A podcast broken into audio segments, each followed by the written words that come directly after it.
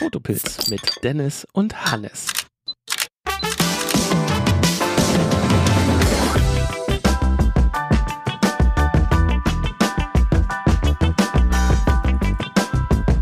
Einen wunderschönen guten Morgen.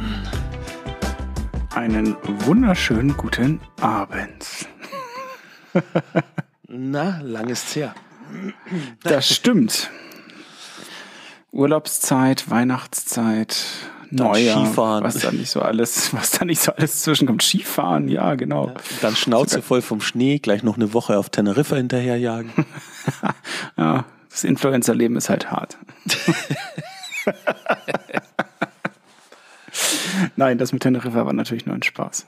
Zu der Jahreszeit fliegt man natürlich auf die Malediven.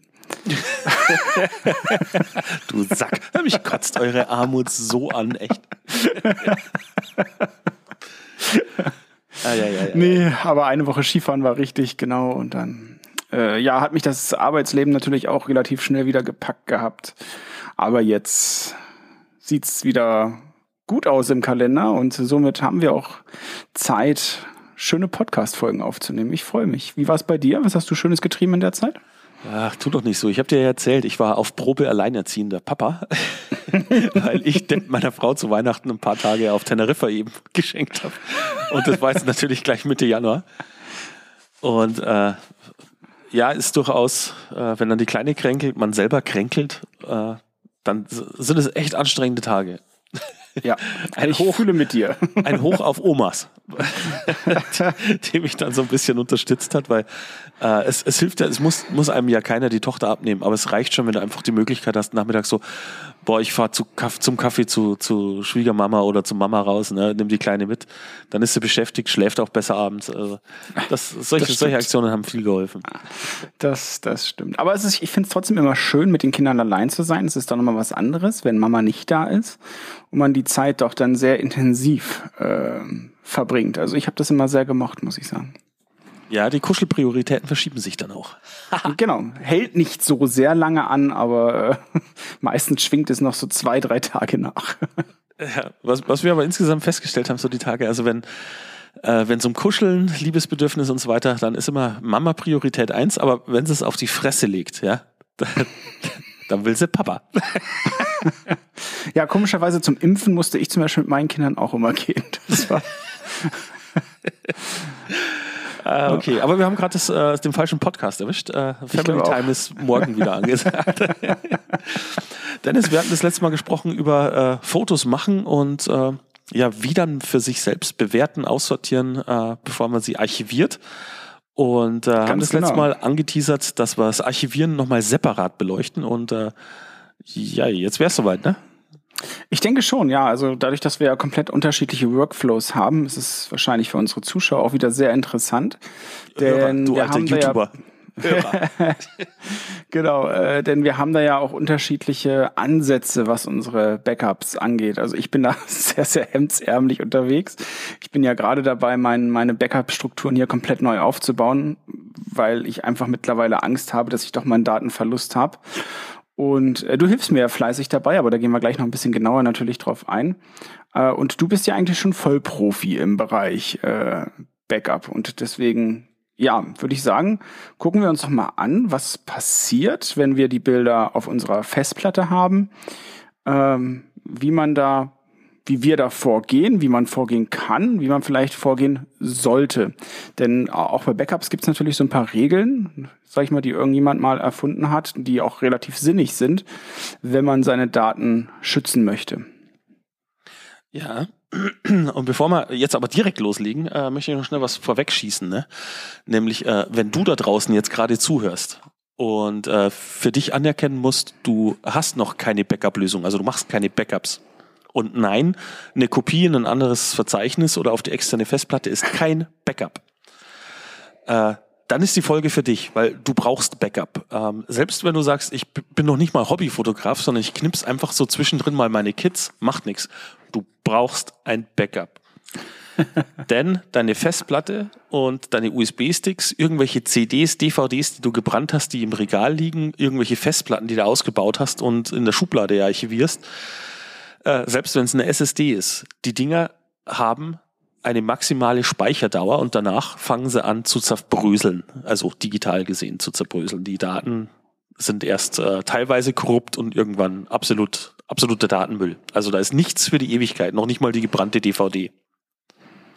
Das wusste ich jetzt zum Beispiel auch noch nicht, aber siehst du, deswegen haben wir ja den Profi hier heute in der Runde. ja, und da sei aber dazu gesagt, ähm, äh, Profi, also ich, ich muss beruflich sehr viel mit Backups arbeiten. Ja. Und äh, da geht's zwar jetzt primär nicht um Fotos, äh, sondern um, um ganz andere Dateien, aber das Prinzip Backup ist an der Stelle einfach austauschbar das gleiche. Dann, dann zäumen wir doch das Pferd vielleicht von hinten auf. Ich erzähle mal, wie ich es gemacht habe, was ich vorhabe und danach korrigierst du mich. ja, was heißt korrigieren? Ne? Äh, immerhin schon mal Backup. Man muss halt immer sagen, also kein Backup haben äh, geht nicht. Das, das kann es nicht sein.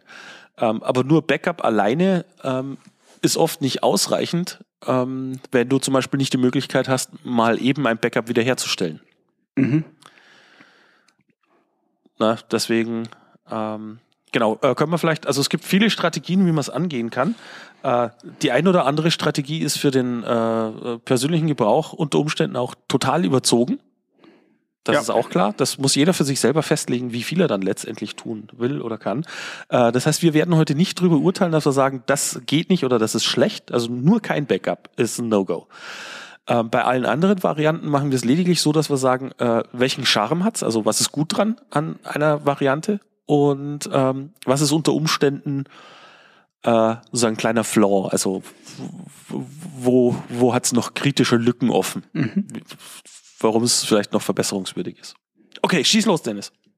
Ja, also fangen fangen wir mal von vorne an. Bei mir ist es so, dass ich äh, ja auf dem iMac arbeite schon seit vielen Jahren und die Speicherlösungen bei Apple sind so günstig, dass ich da natürlich immer das volle Paket gleich buche. Nicht. Äh, Apple ist halt ultra teuer, was, was Speicher angeht. Und somit habe ich meistens nur eine 1 Terabyte äh, SSD von Apple wo mein Betriebssystem drauf läuft und ich so ein paar Daten drauf habe, wie zum Beispiel mein ähm, Lightroom, äh, meine Lightroom-Datenbank, die liegt auch direkt auf dem, auf dem Mac, einfach um die maximale Geschwindigkeit rauszuholen, genauso wie halt dementsprechend die Programme. So, ähm, allerdings landen meine Bilder nicht äh, auf meinem Mac, sondern auf einer externen SSD, die hier neben meinem Computer liegt. So, das heißt also Datenbank auf dem äh, Mac und die Bilder, die landen auf einer externen SSD und ähm, die Datenbank greift dann halt immer wieder auf die externe SSD zu und außerdem habe ich dann eine gespiegelte Kopie von meinem Mac, also von meiner ähm, Datei von Lightroom, von meiner Datenbank, die ebenfalls auf der SSD liegt. Also somit habe ich die schon, sage ich mal, einmal gesichert. Ähm, ich habe sie also auf meinem Mac liegen und auf meiner SSD und auf meiner SSD liegen auch die Bilder. Diese Bilder, die kopiere ich mir eins zu eins. Da mache ich kein Backup in Anführungsstrichen, sondern die kopiere ich mir komplett eins zu eins nochmal auf eine externe Festplatte, die ebenfalls hier auf meinem Schreibtisch steht. Also somit habe ich von allen Daten, von allen Bildern einmal die auf der SSD, mit denen ich arbeite und zusätzlich immer noch eine Sicherheitskopie auf einer externen Festplatte. So, das dauert natürlich immer lange, weil die externen Festplatten sind halt extrem langsam, aber ist ja egal, das Rumschaufeln mache ich dann immer meistens abends, lasse das dann durchlaufen, wenn wieder ein paar Wochen rum sind und habe dann so, sage ich mal, spätestens alle vier Wochen immer eine Sicherheitskopie noch von der SSD. So, und dann, und da bin ich leider wirklich schlampig, das muss ich jetzt mal ganz offen zugeben, mache ich in sehr unregelmäßigen Abständen auf einer wiederum zusätzlichen Festplatte, das ist dann also schon die dritte im Bunde, ein Time Machine Backup. Das läuft dann alle drei, vier, fünf Monate, wenn ich mal dran denke, lasse ich das dann einmal komplett durchlaufen und sichere nochmal alle Daten, die ich auf der SSD und auf der externen Festplatte habe, in einem Time Machine Backup. So viel erstmal zum Ist-Stand von ja, eigentlich aktuell kann man sagen, weil ich habe ja, wir haben uns ja lange drüber unterhalten und ich möchte diesen Workflow umstellen, weil er A nicht so gut ist und B ich ihn sicherer machen möchte. Ideal wäre jetzt natürlich, ich habe alle meine Daten jetzt hier zu Hause bei mir liegen. Jetzt nehmen wir Worst-Case-Szenario, die Bude fackelt ab, will man nicht hoffen, aber ne? Oder man hat einen Wasserschaden und, und beide Festplatten sind hin.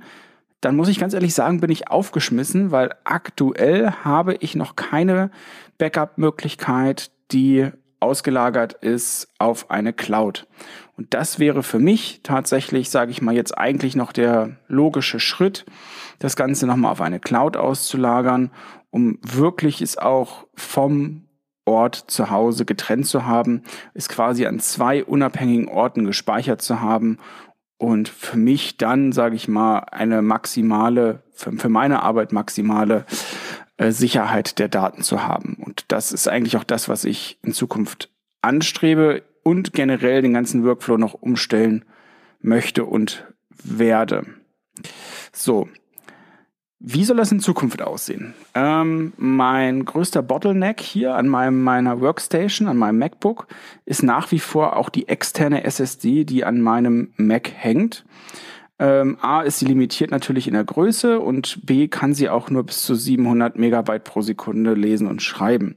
Klingt viel, ist es aber in der Praxis tatsächlich, wenn ich mit großen Daten hier rumhantiere, auch gerade im Videobereich äh, nicht so sehr, so dass ich mich jetzt nach einer Lösung umgeschaut habe, wo ich mit externen SSDs arbeiten kann und meine Speicherung vergrößern kann.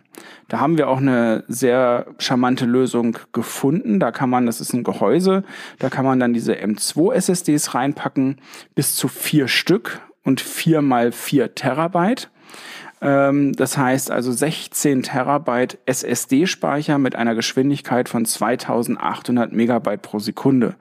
Das wäre jetzt für meinen Fall hier eigentlich schon die ideale Lösung. Das hieße, ich hätte dort auf der SSD alle meine Daten drauf, die ich zum Arbeiten an dem Mac brauche. Meine Datenbank für Lightroom, meine Videofiles, meine ganzen Bilder sind da drauf und ich kann jederzeit schnell darauf zugreifen. Und von diesem ähm, von dieser Festplatte aus würde ich regelmäßig dann Backups per Time Machine auf eine externe Festplatte machen. Und so hätte ich einmal eine Lösung, wo ich schnell arbeiten kann und eine Backup-Möglichkeit auf eine 20 Terabyte Festplatte, externe Festplatte für Time Machine Backup. Von da aus müsste es rein theoretisch dann noch in der Cloud gehen, aber soweit bin ich jetzt noch nicht.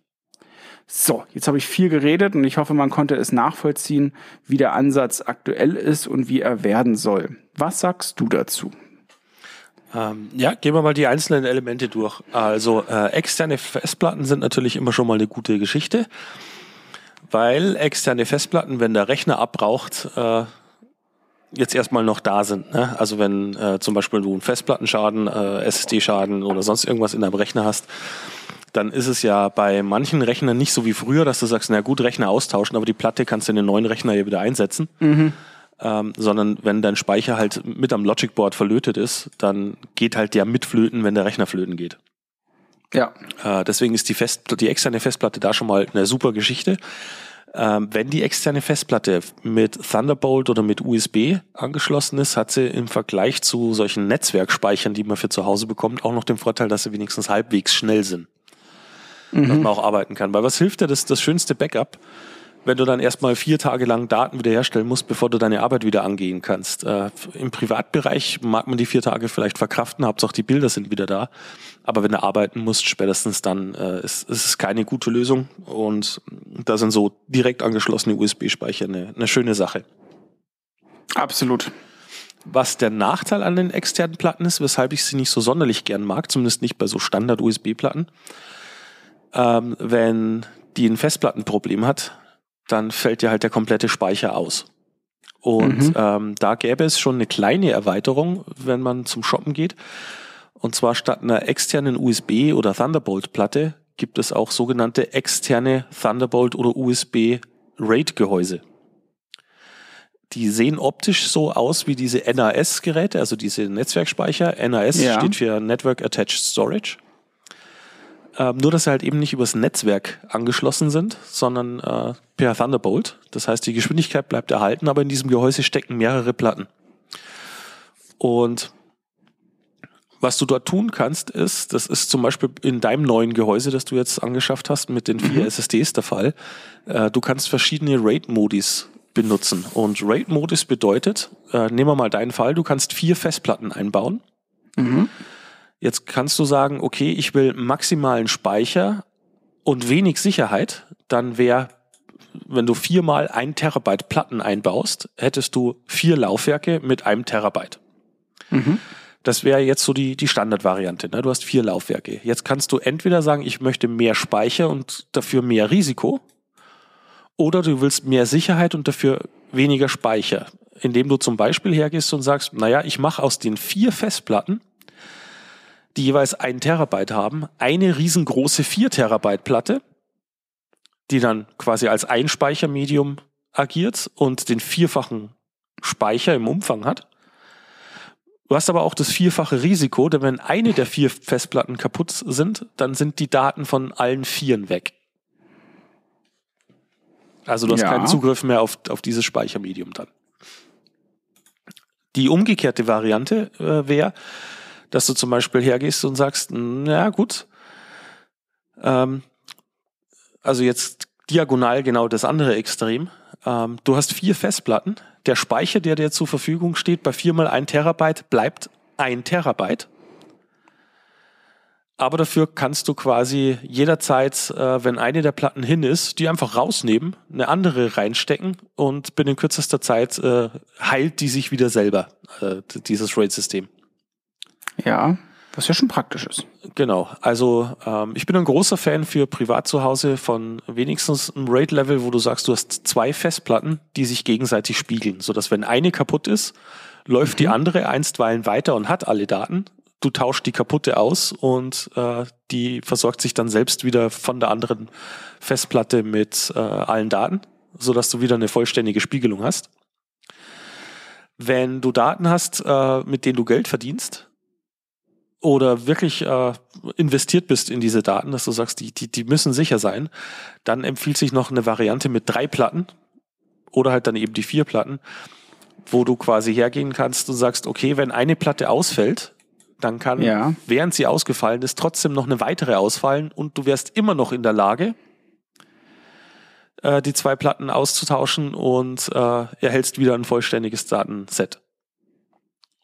Ja, Also aber so ähnlich wäre es ja quasi so, wie ich es jetzt vorhabe, nur dass ich quasi nicht in einem Gehäuse arbeite mit einem RAID, sondern meine externes Gehäuse habe mit den SSDs drin, also maximale Arbeitsgeschwindigkeit plus ein Time Machine Backup nebenher und somit ja auch immer die doppelte Datensicherheit habe. Ja, ja, ja, na, das äh, war nicht meine Kritik. Ähm, der, der große Unterschied zwischen dem, was du tust und was das RAID-System macht, ist, das RAID-System macht das automatisch, ohne dass du da was tust. Also d- der, der meldet dir einfach, die Festplatte ist kaputt, du ziehst sie raus, schiebst eine neue rein, fertig.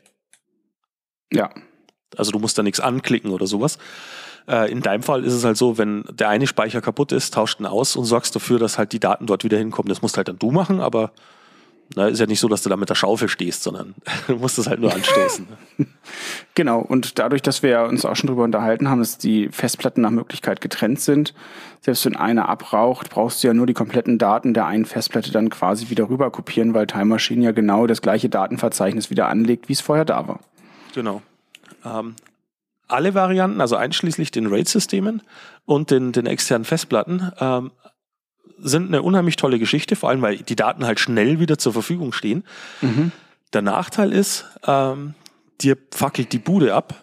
Dann ist egal, wie viele externe Festplatten du hattest, die sind halt alle mit verbrannt. Ne? Also all diese Genau. Speicherlösungen sind on-site, die äh, gehen mit kaputt, wenn was los ist. Oder muss ja nicht die Bude abfackeln, aber vielleicht klaut dir jemand was, es gibt eine Überschwemmung, äh, bliblab, In der Ja. Cloud. Haha. was passiert. genau, deswegen wäre es vielleicht noch wichtig, ähm, dass du eine Variante hast, die nicht bei dir im Zimmer steht oder in der Wohnung. Und äh, da sind aktuell natürlich Cloud-Speicher eine richtig gute Alternativlösung geworden. Ähm, alle großen Anbieter haben da eigentlich was. Äh, ich habe sie mir hier auch mal preislich äh, die aktuellen Werte äh, hergeholt. Also wenn du ohnehin, so wie bei mir, habe ich ja das letzte Mal erzählt, ich, ich setze da sehr stark auf iCloud von Apple. Aus dem ganz einfachen Grund, weil meine Fotos und so weiter sowieso mit dem äh, mit den ganzen Geräten äh, in der in der Apple Fotos Bibliothek liegt und die die iCloud automatisch unterstützt. Und ähm, was du dort bekommst, ist, ähm, wenn du den den europäischen Speicher nimmst, wo sind wir da in Deutschland? Moment. Eurozone. Äh, da kosten dich 50 Gigabyte Speicher 99 Cent monatlich. Mhm. Ja, das ist echt fair. 200 Gigabyte kosten 3, 3 Euro. Und äh, dann kommt für die, die wirklich äh, Speicher brauchen, äh, die, den Tarif, den ich derzeit fahre, nämlich 2 Terabyte Online-Speicher, kostet 9,99 Euro. Das ist immer noch fair, finde ich. Ja, und äh, du bist absolut frei, wie du diesen Speicher benutzt. Du kannst die 2 Terabyte äh, für Fotos benutzen, du kannst da Dateien reinlegen, was auch immer du willst. Äh, mhm. Ganz klassisch halt. Und ähm, darüber hinaus kannst du, wenn du ähm, deinen Apple-Account äh, Familienmitglieder einträgst, dann können auch die die zwei Terabyte mit benutzen. Also du musst den nur einmal kaufen. Oh, das ist ja auch eine faire Geschichte. Ja, und so machen wir das und ich möchte mal behaupten, ich bin ein bisschen so eine Datenschleuder. Also ich habe schon, schon sehr viel Zeug mit den ganzen RAW-Files, die Videoaufnahmen, allen drum und dran.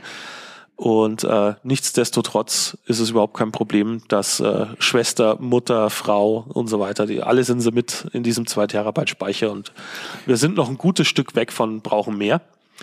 Äh, Apple bietet aber auch, wenn du mehr brauchst, mehr an. Du kannst 6 Terabyte buchen für 29 Euro oder 12 Terabyte für 60 Euro.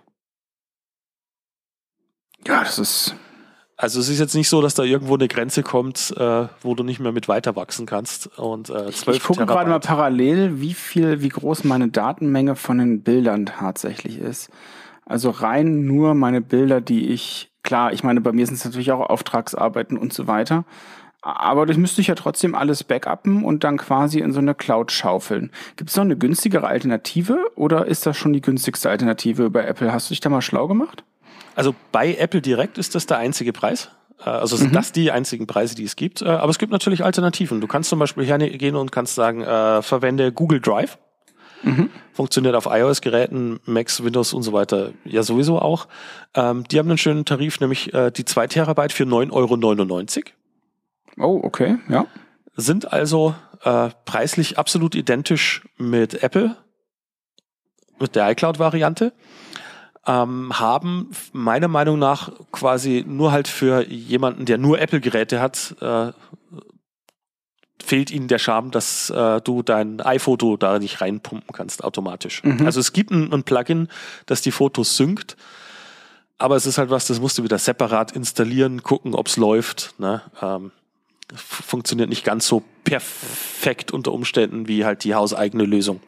Ähm, dafür, das wäre jetzt das Pro-Argument für zum Beispiel Google, wenn du auch andere Geräte hast oder Familienmitglieder andere Geräte haben und du möchtest da den Speicher teilen, ähm, du kannst es halt auf dem iOS nutzen und du kannst es auch auf Android-Telefon nutzen, dein Google Drive. Ist ein bisschen, bisschen offener, ne? Ja. Und der dritte große im Bunde, den man immer mit nennen muss, wäre ähm, dann noch ähm, Amazon. Äh, Amazon ja. Drive gibt's leider nicht mehr, ähm, aber den Amazon Fotodienst. Und äh, bei denen bekommst du 100 Gigabyte für 2 Euro im Monat oder 1 Terabyte für 10 Euro im Monat. Also da kostet der Speicher das Doppelte. Ja, ja. 100 Prozent teurer. Also, ja, ja, ja, hast du recht. Genau. Und hat den Nachteil, äh, wir sprechen hier wirklich nur von Fotospeicher. Also nicht Dateien, sondern explizit Fotos. Und du kannst äh, Videos mit bis zu 1080p dort hinterlegen. Okay. Weshalb ich bei Amazon jetzt nicht so der Fan bin. Ja. Das würde ich jetzt nicht unbedingt empfehlen, weil, wie gesagt, Service erstmal schlechter, bei gleichzeitig ähm, äh, äh, bei gleichzeitig noch ähm, weniger Leistung. Aber äh, was es bei Amazon gibt, das kann man ganz gut nutzen, wenn du irgendwie so ein paar Echo Show und äh, Fire Sticks oder so hast, äh, damit du da schöne Bildschirmschoner und so Zeug hinterlegen kannst mit den eigenen Bildern. Äh, 5 Gigabyte sind gratis bei Amazon. Also Amazon-Account hat wahrscheinlich eh jeder. Schadet also nicht, wenn man sich da dieses 5 Gigabyte Ding äh, mit einverleibt. Hm, das stimmt. Ähm, so, jetzt hat er nebenbei mal ähm, bei mir geschaut. Also rein nur Bilder bis 2000, was habe ich denn hier? 2020, die letzten drei Jahre, vier Jahre, ähm, sind es 1,26 Terabyte. Ja. Also da bliebe schon nicht viel Platz für andere Daten. Ne? Also das wären jetzt nur die Bilder, da wären noch keine Videos oder sonstiges dann quasi gesaved bei Apple. Richtig. Bei der 2 Terabyte Variante. Aber nichtsdestotrotz wäre das auf jeden Fall, äh, muss ich mir da auf jeden Fall was überlegen, weil ich glaube, das ist schon ein wichtiger Schritt, die Daten nochmal auszulagern. Hast du die Dropbox gerade noch im Kopf rein zufällig? Äh, nein, da habe ich keine Preise, aber können wir ja schnell nachschauen. Entschuldigung. Ja, alles gut. Dropbox Pricing. Alle Dropbox-Abos im Vergleich, das klingt schon mal gut. Ähm, also, es gibt Plus für 9,99 Euro. Das sind 2 Terabyte Speicherplatz für einen Nutzer. Dann gibt's äh, Essentials, das sind ähm, ein Nutzer, Oh, 3 da. Terabyte. Für 18 Euro, ja, also ist, ne? Ja, dann gibt's Business für Teams. Da hättest du 9 Terabyte für 16 Euro pro Nutzer. Aber musst mindestens drei Nutzer nehmen. Das hieße also, ne? Mhm. Genau. 48 Euro monatlich für 9 Terabyte. Jo. Business Plus hast du dann äh, 15 Terabyte fürs Team bei 20 pro Nutzer. Wobei das ja schon wieder fast charmanter ist. Weil du verdoppelst ja fast deine Terabyte-Zahl. Ja. Beim Drittel mehr. Ja, genau. Ja, krass. Ja, es, es kostet halt Geld, ne? Also, das muss man sich einfach vor Augen halten, wenn man den Weg gehen möchte. Es kostet einfach Geld. Korrekt. Ähm, dann möchte ich noch einen kleinen Ausblick geben. Also so diese äh, Dropbox ist jetzt ein schönes Stichwort, nämlich. Äh, Dropbox kennt jeder, ist so eine kleine Applikation, die du dir auch auf deinem Rechner installierst und dann suchst du dir einen Ordner aus und alles, was du in den Ordner reinlegst, wird automatisch äh, zu Dropbox hochgeladen, Mhm. so dass du überall darauf Zugriff hast und umgekehrt, wenn du von irgendwo aus in deine Dropbox eine Datei reinlegst, landet die auf deinem Rechner zu Hause oder auf all deinen Rechnern auch in exakt diesem Ordner wieder. Genau. Und da gibt es eine schöne Alternativvariante von. Mhm. Microsoft. auf die wollte ich jetzt nicht raus. Ähm, ich wollte explizit auf, ähm, auf Nextcloud heraus. Nextcloud ist eine Open Source Software, Okay. Die du dir entweder ähm, auf einem, äh, in einem eigenen kleinen Linux-Rechner installieren kannst oder sonst wo, also eine Serversoftware. Ähm, du kannst es dir aber auch äh, fertig gehostet bei zum Beispiel Jonas und anderen Anbietern äh, im Netz drin kaufen. Ähm, dieses Nextcloud ist vom Prinzip her ein Dropbox-Klon Ja. mit dem kleinen Vorteil, ähm, dass du da auch selbst noch Software mit dazu installieren kannst. Also wenn du dir äh, so einen kleinen äh, Virtual V-Server im Netz ziehst und installierst da zum Beispiel Nextcloud drauf, dann hast du quasi deine eigene Dropbox für dich äh, mit Clients auch für iOS, Android, dein Mac, dein Windows-Rechner und so weiter und so fort. Parallel dazu könntest du dir noch ein WordPress drauflegen, dass du gleichzeitig noch deine eigene Webseite hostest. Ähm, kannst ja halt, ne, also so dieses ganze, ich, ich, ich mache meinen Kram selber. Äh, wenn du in dieser Welt unterwegs bist, dann hast du wahrscheinlich eh irgendwo einen kleinen Server, dann könnte es auch sein, dass sich's lohnt, dass du dir äh, Nextcloud ansiehst als Online-Speicher. Ja. Ähm, auch sehr interessant. Genau. Ähm, hatten wir eigentlich generell Microsoft schon? Ich glaube noch nicht, ne? Nein, nein, noch nicht. Genau, ähm, habe ich nämlich, ist mir gerade nämlich eingefallen. Ähm, ich, mein Sohnemann braucht's für die Schule halt, ja. Und Ähm, OneDrive, da, ne? Genau, und da haben wir für 99 Euro das Microsoft-Paket im Jahr, 99 Euro im Jahr, und da hat jeder ein Terabyte freien Speicher im OneDrive. Und das OneDrive ist auch super praktisch eigentlich, denn äh, auch das macht eine Hintergrundsynchronisation als Ordner und ich kann überall auf diesen Ordner zugreifen. Sowohl auf meinem Rechner und in der Cloud. Und der Vorteil ist, ich kann sogar bestimmen, welche Daten auf meinem Rechner äh, immer verfügbar sein sollen oder welche er mir zwar auf dem Rechner anzeigen soll, aber ausgelagert auf der Cloud sein sollen. Und das macht sehr, sehr charmant damit zu arbeiten, muss ich ganz ehrlich sagen. Ich, ich nutze es aber sehr, sehr stiefmütterlich tatsächlich. Ähm, das äh, OneDrive ist übrigens auch in diesem äh, Office 365 Personal Paket mit dabei. Mhm. Ähm, da bekommst du ja so de- dein, dein Word, Excel und was du so brauchst für 7 Euro im Monat und 1 Terabyte Speicher. Also für eins, also ja, also wir haben diese Familienmitgliedschaft, genau. Also ja. wahrscheinlich unterscheidet sich dann deswegen. Genau, also da wir halt äh, muss man sich mal angucken, die, die Tarif, also der Tarifdschungel halt, ne? Aber äh, ja. eine von, von diesen Lösungen äh, ist durchaus geschickt, wenn du Online-Speicher haben willst, der, der halbwegs vielfältig ist und wo du eben auch dein, deine Bilder äh, publizierst. Äh, vielleicht nicht unbedingt die perfekte Lösung, äh, wenn du Business machst, aber wie gesagt, für äh, Datensicherheit deiner eigenen, also Backups deiner eigenen Daten, äh, durchaus eine, eine absolut äh, tolle Lösung. Absolut. Ähm, wie gesagt, an so eine 2 Terabyte Lösung, wie gesagt, ich sehe es ja bei mir jetzt gerade, ist eigentlich so gerade für Bilder eigentlich auch schon das Minimum. Und jetzt reden wir noch nicht von Videoproduktion, weil wenn ich da von meinen ganzen Videofiles, die ich jetzt aktuell hier habe, auf Festplatten ausgelagert, Backups und was weiß ich nicht alles machen würde, dann äh, reden wir hier über ganz andere Datenmengen. Also Bilder sind da wirklich noch äh, ja harmlos in Anführungsstrichen. Bei, bei Video geht's dann richtig los. Also ja, sollte sich jeder halt die Frage stellen bei den Online-Speichern. Äh, die Online-Speicher, so schön wie sie sind, weil man nichts tun muss, man klickt sich und shoppt sich da einfach so einen Tarif und los kann's gehen. Also die, die Einrichtungshürde ist sehr gering, es wird viel mhm. automatisiert, äh, klappt wunderbar. Ähm, die zwei Negativpunkte, die ich nennen möchte bei diesen Online-Lösungen, bei irgendwelchen Anbietern, sind A, du musst dem Anbieter natürlich vertrauen. Also wenn du deine ganzen äh, Familienbilder und sonstige Daten dort hostest, muss dir klar sein, dass andere Menschen Zugriff drauf haben. Auch wenn du ja. zehnmal die Idee hast, äh, was soll schon passieren oder meine Daten sind uninteressant. Äh, nein, das ist unter Umständen ein Problem. Also überleg dir sehr gut, wem du deine Daten anvertraust. Da solltest du eine gehörige, eine gehörige Portion Vertrauen mitbringen.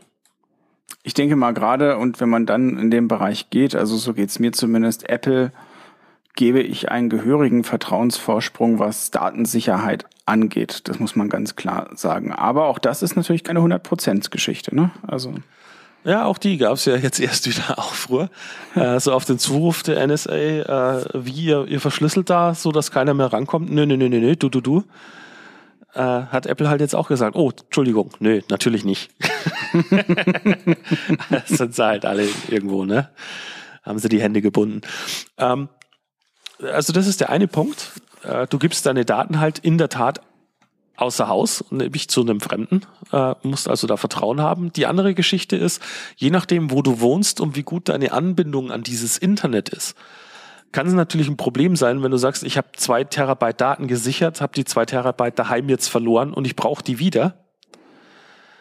Ähm, dann hilft es dir natürlich wenig, wenn du irgend so eine äh, DSL Lite 768K Verbindung hast äh, und dann erstmal einen Monat warten musst, bis deine Daten wieder da sind. Ja, voll. Also steht und fällt natürlich ein bisschen mit deiner Anbindung. Oder umgekehrt, du bist jemand, der äh, der ein Backup machen muss von seinen Daten. Und noch trauriger als der Downstream ist in den meisten äh, Tarifen in Deutschland sind es ja fast alles asynchrone Leitungen. Also du hast einen, einen schnelleren Download als Upload. Und wenn da dein, dein Upload äh, auch so, so mickrig ist, dann hilft es ja noch nicht mal, wenn du sagst, ich habe eine Gigabit Downstream-Leitung, aber äh, du kriegst deine 4K-Aufzeichnungen, die du gemacht hast, halt gar nicht ins Internet hoch. Ja, ohne dass der Rechner über Tage hinweg durchlaufen müsste. Ja, und dann aber zwischendrin immer abbricht, weil. ja. Ja, das, das stimmt. Also darüber muss man sich auch äh, tatsächlich Gedanken machen. Auch vor allen Dingen, also jetzt 1,2 Terabyte. Ich sag mal, ich glaube, ich habe einen 50er Upload. Das ist äh, nicht mal eben äh, in zwei Stunden gemacht, ne? Also. Nein, bei den Bildern geht's vielleicht gerade noch, äh, weil die muss er ja nicht auf einem Rutsch übertragen. Mhm. Aber gerade die andere Richtung, wie gesagt, also du hast, äh, bist vielleicht irgendwo auf dem Land draußen, äh, bist froh, dass du jetzt endlich mal eine 16.000er Leitung bekommen hast und äh, dann kracht dir eine Festplatte weg, du kaufst dir eine neue, setzt deinen Rechner neu auf und musst dann trotzdem noch eine gefühlte Ewigkeit warten, bevor du irgendwie an deine Daten wiederkommst. Da wäre es natürlich dann schon geschickt, wenn du was Lokales hast. Also im Idealfall natürlich beides. Dein Rechner, eine lokale Sicherung wie gesagt, wenn es brisant ist mit den Daten, dann unter Umständen auch ein RAID-Gehäuse, damit die externe Sache ein bisschen gedoppelt ist. Und aber für den Fall der Fälle, äh, also den, den Katastrophenfall, dass wirklich zu Hause alles kaputt geht, dann halt was im Netz haben, wäre dann die, die edle nächste Ausbaustufe. Ja, und damit seid ihr eigentlich auch schon ziemlich gut im Endeffekt geschützt, was eure Daten angeht. Und das, das eine sind ja die persönlichen Erinnerungen, die mir persönlich sehr, sehr wichtig sind und auf, auf Prio 1 stehen bei mir der Datensicherung, aber gleich danach kommen halt eben auch Auftragsarbeiten, die natürlich genauso wichtig sind zu schützen, ähm, denn viele Sachen kann man einfach nicht nachholen und wäre sehr, sehr ärgerlich und sehr, sehr teuer, wenn diese Daten dann einfach verloren gehen würden. Ne? Ja, und deswegen habe ich eingangs gesagt, ähm, Entschuldigung, ja, ich bin so verwustet. Ähm, kein Backup haben geht gar nicht. Ähm, ich sehe das, das ist so ein bisschen die Verantwortung, die du als derjenige, der in der Familie Fotos macht, ähm, zu tragen hast. Und der Verantwortung musst du dir bewusst werden. Ähm, es ist jetzt nicht so, dass ich sage, naja gut, wenn meine Privatfotos irgendwie mal weg sind, ja, dann sind sie halt weg. Äh, nee, es geht darum, dass wenn du ein Foto von deiner Tochter machst, äh, von deinen Jungs machst, dann muss dir auch bewusst sein, die haben ein Anrecht drauf, dass die diese Fotos später bekommen. Das heißt, es ist dein verdammter Job dafür zu sorgen, dass die in 20 Jahren noch da sind. Richtig. Das war, sage ich mal, früher ein bisschen einfacher. Da haben wir unsere Bilder entwickeln lassen und hatten das Backup quasi zu Hause im Schrank liegen. Ähm, ja, die Zeiten sind halt leider in, in, Zeiten der Digitalisierung vorbei. Die wenigsten drucken heutzutage noch Bilder. Wird auch nochmal ein separates äh, Thema hier auf dem Kanal beziehungsweise im Podcast sein. Ähm, ja, was natürlich auch eine schöne Möglichkeit ist. Ne? Also das wäre auch eine Backup-Möglichkeit von wichtigen Bildern zu sagen, ich druck mir die aus, pack mir die in ein Album und leg die vielleicht bei meiner Oma in die Schublade oder meinen Eltern oder sonst irgendwo hin. Ja, ja du weißt ja, da, da läufst du bei mir offene Tür. Ich bin ein totaler Fotodrucker. und ähm, ich habe es aber äh, die Woche auch erst mit Michaela nochmal besprochen. Ähm, weil wir unterwegs waren, äh, da sind ein paar sehr, sehr, sehr schöne Schnappschüsse bei rausgekommen. Und äh, habe ich gleich Drucke von gemacht. Und ein Foto ist dabei, äh, wo sie in Teneriffa war. Und äh, man muss vielleicht dazu sagen, äh, Michaela hat äh, überhaupt keine Ambition, Fotos zu machen. Das, das, das ist so der Klassiker mit, sie hat halt ein iPhone dabei und äh, wenn sie was gerade cool findet, dann macht sie ein Foto, damit sie es äh, auf Insta als Story einstellen kann oder sowas. und äh, die hat mir ein Foto geschickt, äh, das ist so ein, so ein Zufallstreffer, da hat alles gepasst. Ne? Äh, Vordergrund macht Bild gesund, also vorne hat sie so äh, schwarzes Geröll als Vordergrund. Dann kommt der schwarze Kiesstrand, wo sich die Wellen gerade reinbrechen. Links ein paar Leute, äh, die mit Surfbrettern rumstehen oder sich in die Sonne pflanzen. Dahinter äh, zieht sich das Ufer dann ins Bild wieder rein. Äh, dort siehst du die Stadt Puerto de la Cruz über den Hang hinauf bis hin in die linke obere Ecke, so richtig schön, ne, wenn du dein, dein 6x6 Gitter hast, äh, genau auf dem Punkt liegt dann äh, der Vulkan im Hintergrund. Und noch so, so ein bisschen Haze oben. Also ein perfekter Schuss.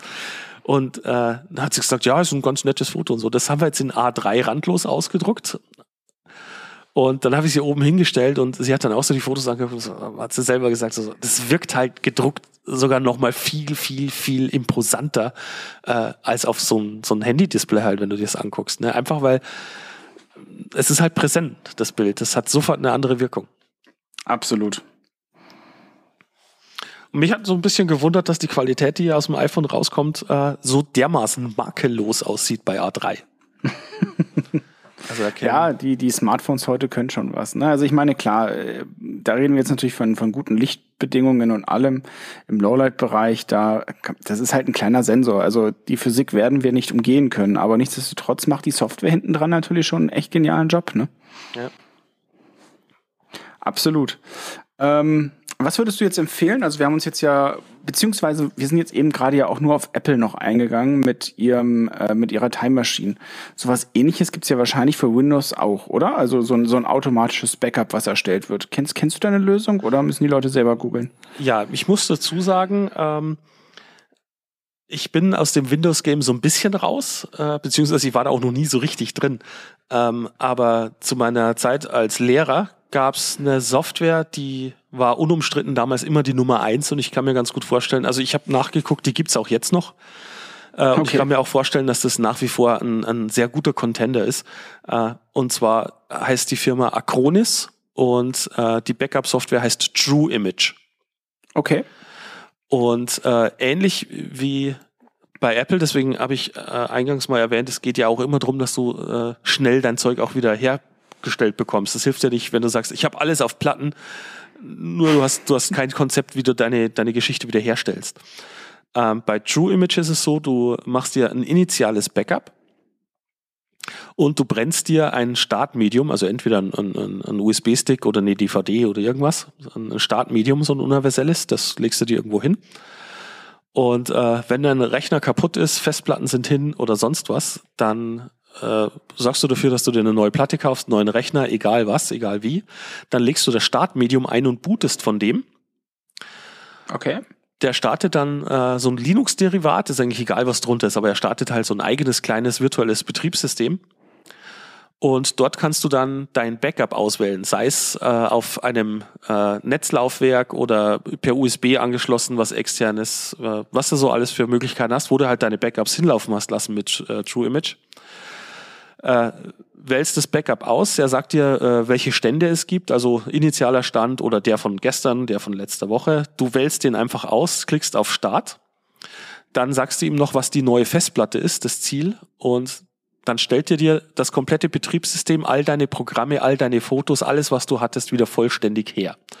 Du gehst also nur noch Kaffee trinken, wartest, bis er durchgerödelt hat und dann ist alles wieder da. Eins zu eins, so wie du es von der Time Machine her kennst wo du jederzeit äh, Zugriff drauf hast äh, und quasi einfach nur mit gedrückter Alt-Taste bootest du in diesen Sicherheitsmodus und sagst ihm, installier mal bitte das Betriebssystem neu und dann fragt er dich anschließend, by the way, hast du ein Backup?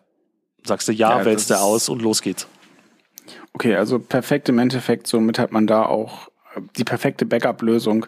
Wir, wir hatten uns von über RAID-Systeme und über NAS-Systeme unterhalten. Wenn euch heute einer fragt, äh, was ist besser, was würdest du einem empfehlen, was, was, was würdest du dem sagen? Weil ich meine, klar, es sind unterschiedliche Systeme, eigentlich nicht zu vergleichen, weil das eine schließt du an den Rechner an, im besten Falle mit Thunderbolt und hast natürlich eine ganz andere Datenübertragung als ein NAS-System, aber ein NAS-System hat ja auch seine Vorzüge. Äh, Vorsicht, ähm, die zwei Dinge sind nicht exklusiv. Äh, also die NAS-Systeme, die du kaufst, sind in aller Regel auch RAID-Systeme. Ah, okay. RAID beschreibt die Tatsache, dass du mehrere Festplatten hast im Verbund äh, die in einen der Raid-Modis, also Raid-Level 1, 2, 3 und so weiter, gefahren werden. Wobei es halt äh, diese Raid-Levels besagen, ob du eine Festplatte einzeln verwendest, äh, eine Festplatte spiegelst auf eine zweite oder im Verbund von dreien mit Paritätsplatte und so weiter und so fort. Also wie er die Sicherheit managt. Das war das, was wir besprochen haben mit mhm, äh, wie viel Sicherheit und wie viel Speicher. Genau. Mhm. Das, äh, das bedeutet dieses RAID. Äh, NAS steht lediglich dafür, dass die ganze Speicherlösung per Netzwerk angeschlossen ist, während ein Thunderbolt-RAID-System halt per Thunderbolt angeschlossen ist und ein USB-RAID-System ist per USB angeschlossen. Also NAS bedeutet nur, es ist übers Netzwerk angeschlossen. Also im Endeffekt, ja, und da, und da kommen ja auch eigentlich schon die preislichen Unterschiede nachher, sage ich mal. Da musst du dir auch überlegen, was du halt möchtest. Ne? Ähm, wenn du ein NAS-System zum Beispiel haben möchtest, kannst du dir ein normales NAS-System holen oder zum Beispiel, ein, ich glaube 10 Gigabit ist das, ne? Ja, das wäre das äh, Flotteste, was du zu Hause so hast. Genau, aber dir muss halt auch bewusst sein, beim 10 Gigabit, da brauchst du ja nicht nur das NAS-System, sondern auch die Anschlüsse am PC, sprich wahrscheinlich eine eigene Netzwerkkarte, du brauchst spezielle Kabel, die du verlegen musst und das alles äh, summiert sich natürlich auch hoch. Hast du ein langsames System, ist die Datenübertragung natürlich auch dementsprechend langsam. Also äh, ist, da gibt es, glaube ich, kein richtig oder falsch, sondern ein, wie viel Geld bin ich bereit auszugeben und wie viel Performance brauche ich an meinem Rechner, beziehungsweise wie viel Datengeschwindigkeit brauche ich an meinem Rechner. Exakt. Und danach muss man sich das Ganze dann, dann selbst zusammenstellen und aussuchen, so wie für mich jetzt zum Beispiel wichtig war, die 2800 äh, Megabyte pro Sekunde zu haben, einfach um meinen Mac hier nicht auszubremsen, gerade im Videoschnitt und hier die maximale Performance dann auch an meinem, meinem Mac einfach zu haben. Äh, und somit habe ich mich für eine, für eine Lösung halt per Thunderbolt äh, entschlossen, weil mir einfach das NAS-System 10 Gigabit, äh, da hatte ich jetzt nicht so die, die große Lust zu, tatsächlich. Korrekt. Ähm, beim Shoppen, wenn jemand jetzt hergeht und sagt, hm, ja, ich kaufe mir irgendwie so ein RAID-System, äh, immer ein bisschen aufpassen. Äh, bei RAID-Systemen ist es durchaus gängig, dass wirklich nur das Gehäuse verkauft wird und ihr euch dann die tatsächlichen Festplatten extra kaufen müsst. Äh, müsst. Also nicht erschrecken, wenn ihr seht, äh, oder euch nicht freuen und die Hände reiben, dass da irgendwas steht von äh, vier Festplatten und äh, dann kauft er das und stellt fest, es ist halt kein Speicher drin. Das ist durchaus normal. Genau. Ähm, um es preislich mal so ein bisschen einzuordnen. Das wollte ich auch gerade sagen, ja, gute Idee. Es gibt äh, von Western Digital und von Synology zum Beispiel ähm, fertige NAS-Systeme äh, im RAID-Verbund, wo zwei Festplatten verbaut sind, also so ein 2-Bay mhm. nennt sich dann NAS. Äh, bereits mit Speicher drin, da zahlt ihr für 4 Terabyte rund um 300 Euro sowas. Ja. Ähm, aber immer mitdenken, 4 Terabyte kann unter Umständen heißen, dass ihr nur 2 Terabyte nutzt. Also wenn ihr diese Plattenspiegelung haben wollt, dann sind das halt 2 Terabyte tatsächlich netto, was ihr nutzen könnt. Mhm. Oder ihr habt halt dann eben 4 Terabyte, aber wenn eine der beiden Platten kaputt ist, sind, dann sind halt die 4, 4 Terabyte weg. Tja. Ähm, das ist so die eine Geschichte. Ähm, dann könnt ihr auch noch wesentlich mehr Geld ausgeben, nämlich ebenfalls 300 Euro für eine 2-Bay Disk Station, in der gar keine Festplatten drin sind. Ähm, das kann sich lohnen, wenn ihr Wert legt auf Geschwindigkeit, denn ähm, diese kleinen zwei Platten nass, die man so kaufen kann für 200 bis 300 Euro, die sind in aller Regel aber, ähm, ihr, das ist ja quasi direkt ein kleiner Rechner, ein kleiner Computer, mhm. der äh, die Platten da verwaltet mit eigenem Betriebssystem, einer Web Webseite, auf die ihr Zugriff habt und so weiter. Ähm, und diese Geräte sind meistens sehr langsam. Damit meine ich jetzt nicht die Festplatte selber, sondern schon der ganze Rechner. Also ihr ruft dann die Webseite auf und stellt fest, es dauert sogar, bis die sich aufbaut. Ne? Oder wenn ihr sagt, oh, äh, ich habe eine, eine kaputte Platte, ich tausche eine aus, leg die neue ein. Kann auch sein, dass dann so ein RAID-System gerne mal zwei Tage braucht, bis alles wieder da ist. Einfach weil das ein total underpowered äh, äh System ist. Ne? Ähm, also wer da äh, einen, einen Netzwerkspeicher haben möchte, der wirklich gut performt, dann rechnet mal damit, dass ihr 300 bis 500 Euro nur fürs Gehäuse zahlt und die Festplatten dann bitte extra. Ich wollte gerade sagen, ich mache mal ein ganz kurzes Beispiel jetzt von einem sehr performanten System, ähm, was man als Standalone-Lösung kaufen könnte, was ja für viele vielleicht interessant ist, die jetzt auch keine Lust haben, so wie wir es jetzt zum Beispiel gerade machen, äh, sich ein System selbst zusammenzubauen.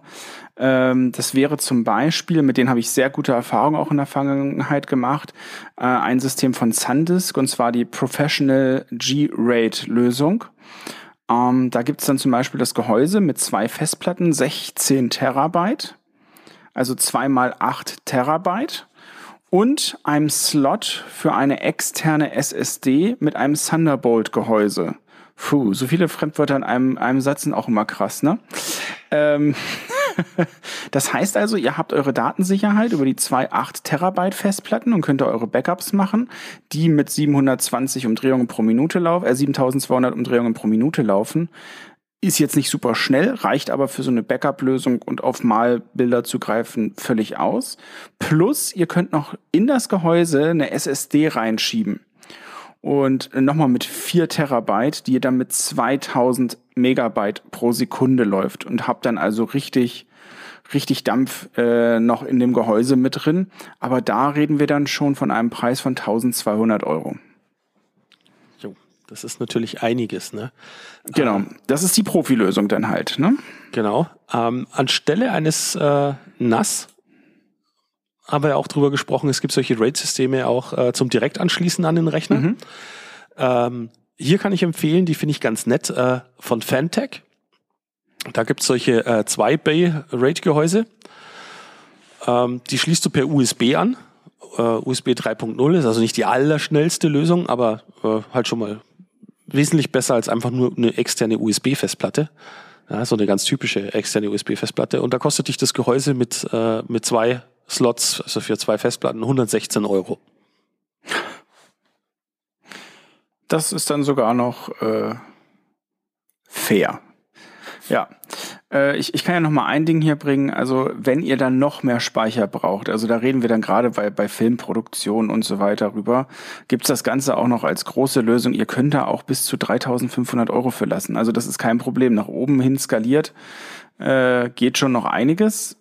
Die Lösung, die wir jetzt gerade basteln, ist so eine Thunderbolt-Lösung, wo man die M2 SSDs reinmachen kann und wie gesagt das Ganze extremst schnell arbeitet und dann einfach mit einem Time Machine Backup auf einer externen Festplatte das Ganze sichert. Mir persönlich ist es immer super wichtig, ähm, da bin ich auch wirklich ein Nerd, äh, dass alles bei mir so gut wie lautlos läuft. Ich mag keine störenden Lüftergeräusche beim Arbeiten, da kriege ich die Krise. Deswegen ist das bei mir immer noch ein Riesenpunkt und auch da müsstet ihr euch zum Beispiel dann mal anschauen und YouTube-Videos oder sonstiges informieren, wenn ihr euch so ein RAID oder NAS-System rausgesucht habt, wie laut ist denn das überhaupt ein Alltag und wo steht denn das nachher bei euch? Auch das kann ein Riesenfaktor sein, vielleicht den ein oder anderen Euro mehr auszugeben, um dann seine äh, Ruhe zu haben. Ja, dann ist auch schon Zeit für den heutigen Sponsor. Die heutige Folge wird gespeichert von genau. Oropax, der Erfinder der Ruhe. nee, Quatsch. Nee. Keinen Cent haben wir bekommen von denen. Äh, aber kennst du das? Also ich weiß nicht, wie, wie ist es bei dir? Also mich, mich stört sowas ungemein, deswegen, äh, ja, mit Lüftern zu arbeiten. Ist sehr unterschiedlich. Äh, ich habe ähnlich wie du den Luxus, dass mein Desktop-Setup äh, gänzlich lüfterlos läuft. Also der, der Studio ich habe ja den Mac Studio hier. Äh, bei dem habe ich noch nie irgendwie merklich einen Lüfter gehört. Ähm, und die Nassgehäuse und Co., die stehen im Keller nebenan. Die stören mich jetzt auch nicht so. Und äh, ich glaube aber, ich hätte kein Problem damit, wenn ein Lüfter läuft. Denn äh, speziell beim Arbeiten, wenn ich mich konzentriere, höre ich meistens sehr laut Musik. Ah, okay. Also das würde an mir vorbeigehen. Siehst du, und ich bin so der Silent äh, Worker. Also bei mir muss alles total leise sein, wenn ich mich konzentriere. Ich mag das nicht, wenn ich dann störende Geräusche um mich rum habe und mich konzentrieren muss. Von dem her. Ja, das ja, aber ich. so aber unterschiedlich ist es. Da, da, da habe ich in der Tat das Problem, dass äh, wenn es dann ruhig ist, das, das kann aber auch irgendein Ticken oder sonst was, das wird mich dann sofort ablenken. Ähm, und ich habe da so, so meine Playlists und wenn die laufen, äh, die blende ich auch gänzlich aus und dann, da kann ein Kind nebenher schreien oder sonst, das ist mir dann egal, das kriege ich nicht mehr mit. da bin ich dann im Tunnel. Ich, ich hätte noch einen Punkt zum Thema Backup. Also wenn du nichts dann nicht nichts mehr hast, ist mir jetzt gerade noch äh, eingefallen. Und zwar, ich arbeite ja mit Lightroom. Und bei Lightroom habe ich ja vorhin schon gesagt, ist es so, dass ich eine Datenbank mit Bildern anlege. Das heißt, ich importiere in Lightroom die Bilder rein und er kopiert dann die Bilder einmal auf eine Festplatte, die ich ihm angebe, plus einmal in die Datenbank rein. Also macht so zwei Kopien im Endeffekt von den Bildern von der Speicherkarte. Ähm, das funktioniert alles ganz wunderbar, aber ich habe nicht die Möglichkeit in Lightroom, zumindest wäre sie mir jetzt nicht bekannt und wenn es jemand kennt, kann es das gerne in die Kommentare reinschreiben, äh, die Bilder automatisch auf eine NAS schreiben zu lassen. Also er kann auf keine Netzwerklaufwerke die Daten verschieben. Und das ist manchmal schon sehr, sehr störend. Außerdem habe ich auch nicht die Möglichkeit, an zwei Speicherorten gleichzeitig die Daten abzulegen. Das würde ich mir manchmal auch wünschen, dass man zum Beispiel sagen kann, ich lege sie mehr auf die Festplatte ab und gleichzeitig noch irgendwo ins Netzwerk da ist, finde ich, zum Beispiel Capture One eine richtig geile Lösung, denn der kann das beides tatsächlich. Also der kann auf zwei unterschiedliche Orte die Daten transferieren, plus legt auch eine eigene Datenbank an, ist super schnell und ihr habt die Möglichkeit, auch einen Netzwerkspeicher zu nutzen. Also auch bei der Software müsst ihr euch eigentlich schon Gedanken machen, welche ihr nutzt und welches Backup dafür nachher genau das Richtige ist. Aber jetzt muss ich mal nachfragen. Ähm, ich ich habe ja mit, mit äh, den Adobe-Produkten jetzt nicht äh, großartige Erfahrung, aber zu einer der letzten Folgen hatte ich ja Recherche gemacht, was es so für, für Desktop-Clients zur Bildverwaltung gibt. Mhm. Und äh, da bin ich schon auch auf Videos gestoßen, wo Leute erklärt haben, wie man, ähm, ich weiß jetzt aber nicht, ob das die Cloud-Version oder die, die, die Classic-Version ist, wo du dein Bild hast und dann aber einen Rechtsklick drauf machst und dann sagst, er, darf's, er darf dieses Bild jetzt in die Cloud legen und dann hast du bei Adobe in der Cloud eine Kopie äh, die dann auch separat nochmal die Änderungen hat. Ja, äh, genau. Aber du kannst sie nur in die Cloud schieben und kannst sie nicht auf dein eigenes Netzwerklaufwerk, zum Beispiel zu Hause auf eine NAS ah, oder so okay. schieben. Da ist das ist der Unterschied. Und dann musst du natürlich den Cloud-Service von Adobe nutzen. Und der, wie ihr euch vorstellen könnt, ist super günstig. Äh, da haben, wollte gerade sagen, da haben wir preislich gar nicht drüber gesprochen. Äh, was mhm. kostet Adobe Cloud? Wie Cloud? Äh, ich gehe mal gerade eben rein. Pricing. Adobe Cloud. So, was haben wir denn hier? Abos, Cloud-Speicherpreise. Ja, ihr merkt, wir sind top vorbereitet. Äh, bist du schneller als ich? ja. Also, Einzelanwender. Schauen wir mal, was ich hier gefunden habe. Achso, nee, das sind nur ihre Abo. Da, da ist es gekoppelt ans, an, an, an das Abo, was du hast. Ja, ja, du hast zwei unterschiedliche Abos, genau. Du kannst Lightroom einmal mit 20 äh, Gigabyte nehmen. Ah, nee, ein Terabyte ist es mittlerweile, Entschuldigung. Lightroom mit einem Terabyte oder du nimmst das Foto-Abo für, also zum gleichen Preis für 11,89 Euro im Monat und hast dann aber nur 20 Gigabyte Cloud-Speicher. Hast dafür aber Photoshop mit dabei. Du kannst das aber auch erhöhen, meine ich. Okay, also Lightroom-Abo für 12 im Monat sehe ich hier ein Terabyte. Dann äh, das Foto-Abo kostet also pass auf, Lightroom und Photoshop, wenn du beides brauchst. Und ich meine, ich finde, die beiden Programme machen nur in Kombination Sinn. Ähm, und du willst ein Terabyte Speicher dazu haben, bist du bei 23,79 Euro. Ah, okay. Also 12 Euro für 20 Gigabyte, 24 Euro für ein Terabyte. Genau. Das ist natürlich, ja, es ist halt schwer, weil du hast halt dafür Lightroom und Photoshop, ne? Mhm. Ähm, lässt sich jetzt schwer vergleichen mit den, den iCloud-Preisen und so weiter. Da ging es ja nur um Speicher. Genau, und jetzt kommt noch eine komfortable Geschichte, wenn du den Speicher direkt natürlich von Adobe nimmst, und das hast du gerade schon angesprochen. Ihr könnt, wenn ihr dann mit Lightroom ähm, nicht Classic, sondern wie heißt das andere? Äh, nur noch ähm, Lightroom. Genau, Lightroom, mit Lightroom arbeitet, wirklich einfach per Rechtsklick eure Daten ganz easy in der Cloud sichern. Das ist natürlich schon sehr, sehr komfortabel. Ihr habt eure Bearbeitungen da und könnt von jedem Mobilsystem, ähm, also vom, vom Smartphone oder sonst irgendwo drauf zugreifen. Das haben die schon gut gemacht, das muss man denen lassen. Ja gut, wenn gut. du halt äh, Lightroom brauchst, ne? Ähm, ist jetzt aber schon auch so, dass wenn du äh, die iCloud-Variante nutzt, äh, hast deine Bilder auch überall. Absolut. Ich sage ja nur, du müsstest aber die, die Software nicht mehr verlassen oder irgendwas umspeichern oder sonstiges. Ne? Also, ja. ja. Gut, Viele dann, Möglichkeiten. Genau. Äh, für jeden Geldbeutel was dabei. ja. Genau, die, die günstigste Variante sind einfach, glaube ich, zwei gedrehte Festplatten äh, da spiegeln, ein Backup machen und fertig. Ne? Also das wäre so das. Exakt das kriegt man günstig hin, aber ist langsam und ähm, das muss halt jeder sich, sich selbst überlegen, was ihm das Ganze wert ist und in welcher Geschwindigkeit. Ja, und äh, damit ich es noch ein drittes Mal gesagt habe, einzig und allein herzugehen und zu sagen, was Backups, nee, mache ich gar nicht, äh, das finde ich ist ein bisschen feig. Also äh, das ja. finde ich ist ein No-Go. Also äh, irgendeine Strategie sollte man sich zurechtlegen, äh, wenn es auch nur die simpelste und einfachste ist mit, ich habe eine externe Festplatte. Ähm, und äh, dort habe ich mal wenigstens noch eine Sicherung. Ähm, aber die Warnung, aufpassen, nur weil die Festplatte nicht am Rechner hängt und irgendwo im Schub äh, versau versauert, äh, bitte dann dran denken, dass die Festplatte mal ausgetauscht wird gegen eine neuere äh, in ein paar Jahren, einfach weil die Dinger äh, da wird gespeichert mit Magnetismus, die verlieren ihre Wirkung und auch DVDs sind keine Lösung, auch die sind nach 17 bis 18 Jahren weg. Jawohl, so, jetzt haben wir doch länger über das ganze Thema geredet, als wir ursprünglich vorhatten und gedacht haben tatsächlich. Mhm.